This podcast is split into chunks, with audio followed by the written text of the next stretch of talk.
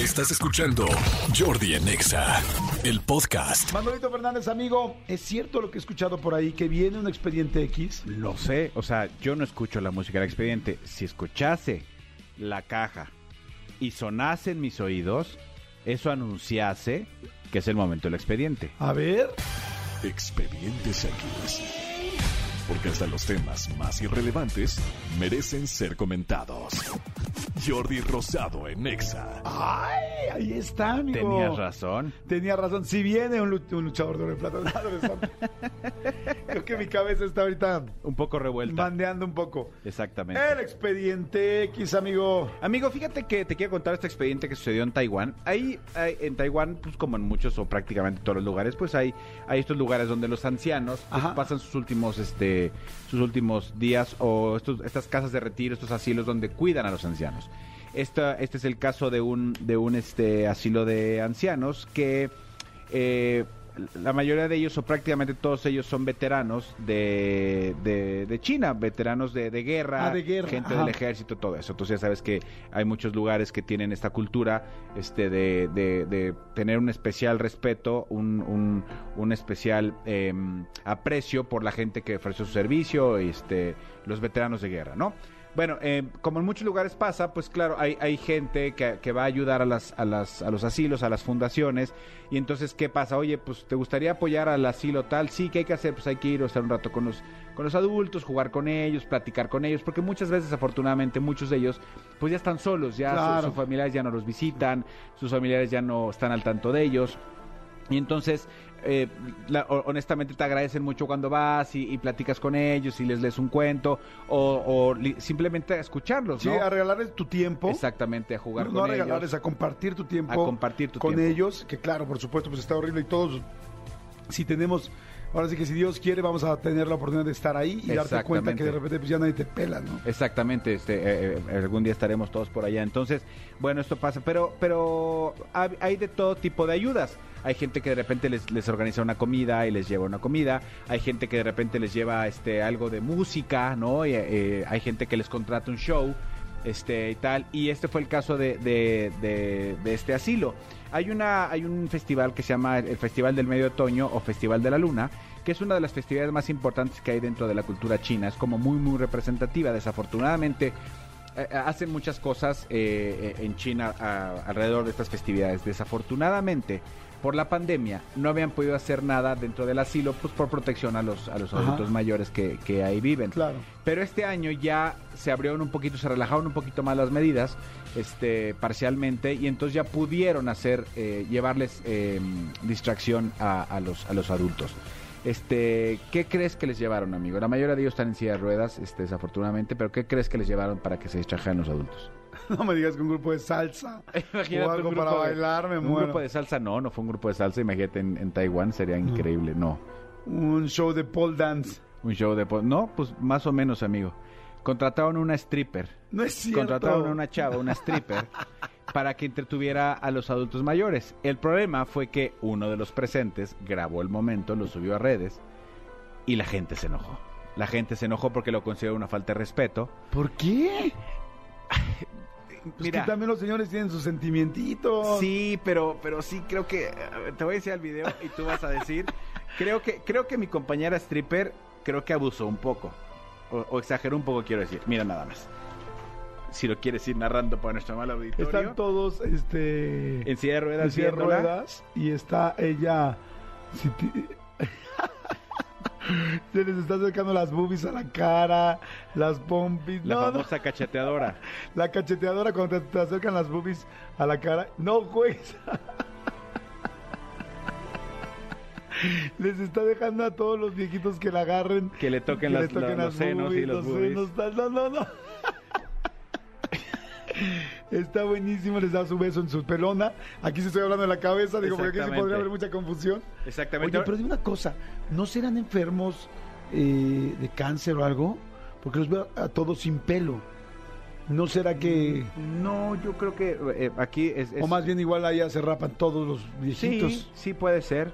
Puede ser que todos se- porque si toda la gente son mayores. No, No, sí, sí tienen pelo, mira. Sí tienen pelo atrás. tienen Ah, tienes toda la razón, sí, sí, sí.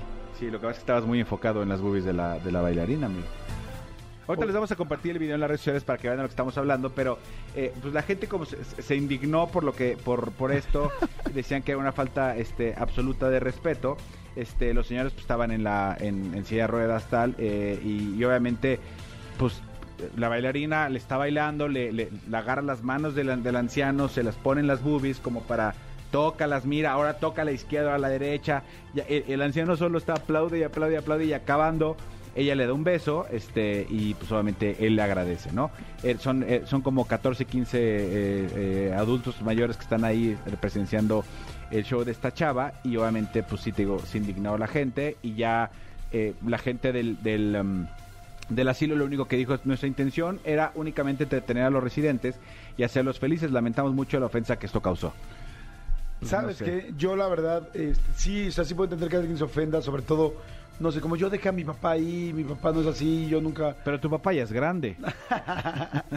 me imagino así mujeres o, o cuates que digan, oye, yo fui a dejar a mi papá ese asilo y pues nunca me imaginé que le hicieran una cosa así, no me siento cómoda, como no sé, no sé si él se siente cómodo, pero si yo, yo Jordi fuera, bueno, que lo voy a hacer porque además yo ya sé que voy a vivir hasta los 90 años y esté en un asilo, no sé si voy a estar en un asilo, pero si lo estoy, no manches, se me haría un mega plan.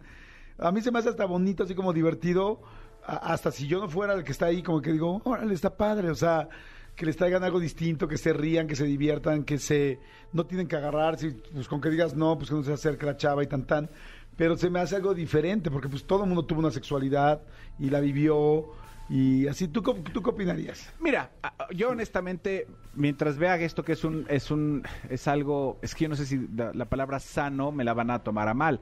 Pero, ¿qué es lo que pasa? La, la chica eh, no, no se quita la ropa, la chica, la chica le baila a los, a los ancianos, acabando les, ag- les agradece y se, y, y se cambia. O sea, yo, si, si fuera, si, si al anciano lo desnudaran, si le Sí, practicara un felatio, si ahí sí yo sentiría, ahí sí diría yo, "Ugh, Sí, no, no, está no, muy, está muy fuera de lugar.